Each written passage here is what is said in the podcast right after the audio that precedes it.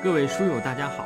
又到了我们阅读《春秋左传》的时间，让我们一起阅读，一同努力，一块儿成长。西宫八年的第一件事儿是谋定王室。我们看啊，跟它相关的呢是两条经，两条传。我们读一下《春秋经》西宫八年。第一条，八年春，王正月，公会王人、齐侯、宋公、魏侯、许南、曹伯、陈世子款蒙于陶。首先看啊，这个参加会议的有谁呢？呃，有一个王人啊，呃，鲁西公。呃，齐桓、宋桓、魏、许、曹、陈七国，对吧？然后呢，有一个王仁，王仁是谁呢？王仁呢，应该是周王室，也就是周天子的人，也就是王室的人。他的这个地位呢比较低，为什么比较低呢？因为这个事出紧急。所以可能派了一个近臣，但是呢地位不高，所以《春秋经》上不写这个人的名字，因为在《春秋经》上只要写名字，至少是卿这一级的，就是他有滚服，这个整个呃周朝大概也超出三百人去啊。那么陶在什么地方呢？陶我们看我给出这个图在哪儿呢？在菏泽市的西北方，也就是鄄城县的呃西南方这么个地方，它是当时鲁国和曹国的交界处，也就是说说，它一半是属于鲁国，一半是属于呃这个这个曹国。曹国呢，我们知道啊。曹国这个小国啊，它，呃，为什么总是出现呢？就是因为它这个位置比较好啊。它这个地方呢，应该在当时来说呢，是交通的枢纽啊。因为当时呢，跟今天是一样，就是主要的交通工具呢是车。呃，那么由于这种交通工具呢，使得当时呢也有它自己的道路的系统，就是它有这个它自己的。相当于轨道啊，或者是高速公路啊这样的系统。呃，后来呢，就是马呢，就是越来越普遍，所以说这个道路系统呢就反倒退化。那么到今天呢，我们看我们今天仍然是依赖于这个道路系统有好的这个道路系统。当时那个系统呢叫做周道啊。大家可以看相关的论文。如果你要是跟着我一起读过来的话呢，前面我讲过啊，在嗯前面一个地方讲过这个周道系统。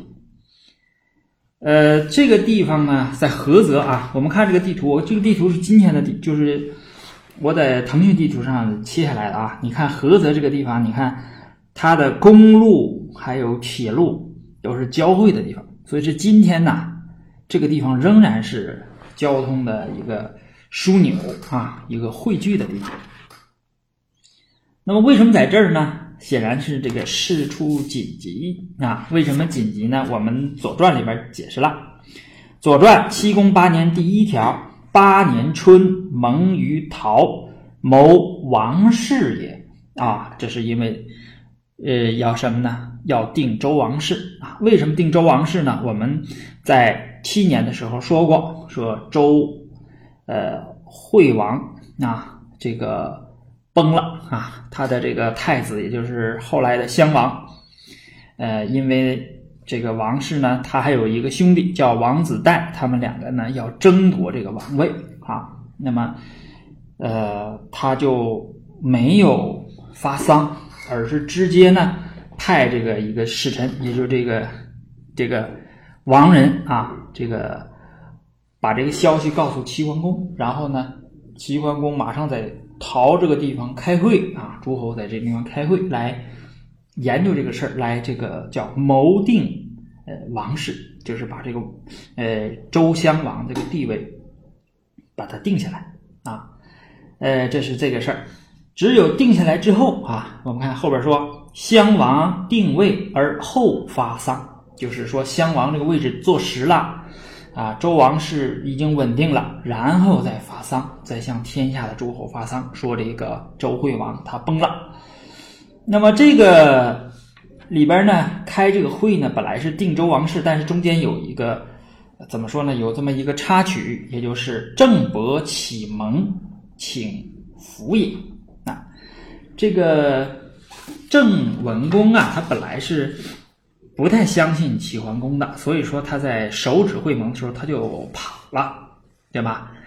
呃，然后呢，这个他派去跟齐桓公谈的这个太子啊，结果这个太子呢跟他的父亲不和，要出卖这个郑国的利益，呃，让齐桓公呢来辅佐他上位，但是齐桓公听从了。管仲的建议说：“我们要以什么呢？以德行啊，以仁义和诚信来笼络天下的诸侯，来这个进行自己的这个霸业，而不是说呃要支持这种奸佞的行为。所以说，齐桓公就拒绝了郑太子的行为。那么你想，对于郑文公来说，他背后支持他的这个周惠王死了。”而且齐桓公还这么有诚意，那他当然要，呃，请求这个参加盟会啊，就是表示，呃，我服了啊，我表示要尊你为大哥啊。那么所以说这块有一个什么呢？有一个郑伯启蒙啊，就是他是为了要表示臣服。那么这次盟会的结果啊，当然盟会之后那还要做一些大量的工作。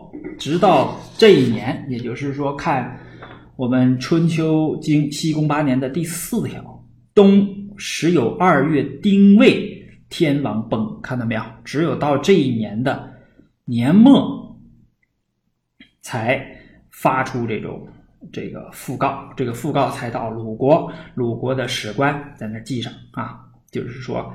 呃，在这一天啊，我收到了讣告，说天王崩。当然，天王不是崩这崩在这一天，是崩在前一年那个闰十二月，就是说前后啊，将近一年的时间啊，这一年的时间，有齐桓公这么强大的力量支撑，这个周王室的这个王子代之乱吧，才才平定。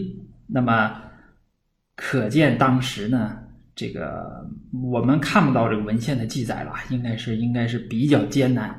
这个周王室应该这一年，呃，发生了很多故事啊，应该是有流血啊，有死人呐，呃，应该是比较残酷。但是呢，呃，历史上呢没有记载了的，我们只是从这个时间上判断啊，因为它不是马上就定下来了，所以说呢，这个这里边应该有很多很多事情啊。那么，《左传》西宫八年的第四条对第四条的经进行了解说：东亡人来告丧，呃，难故也，事以缓，就是太叔代之难，这打了一年，这才定下来。这是第一件事儿，叫谋定，呃，王室。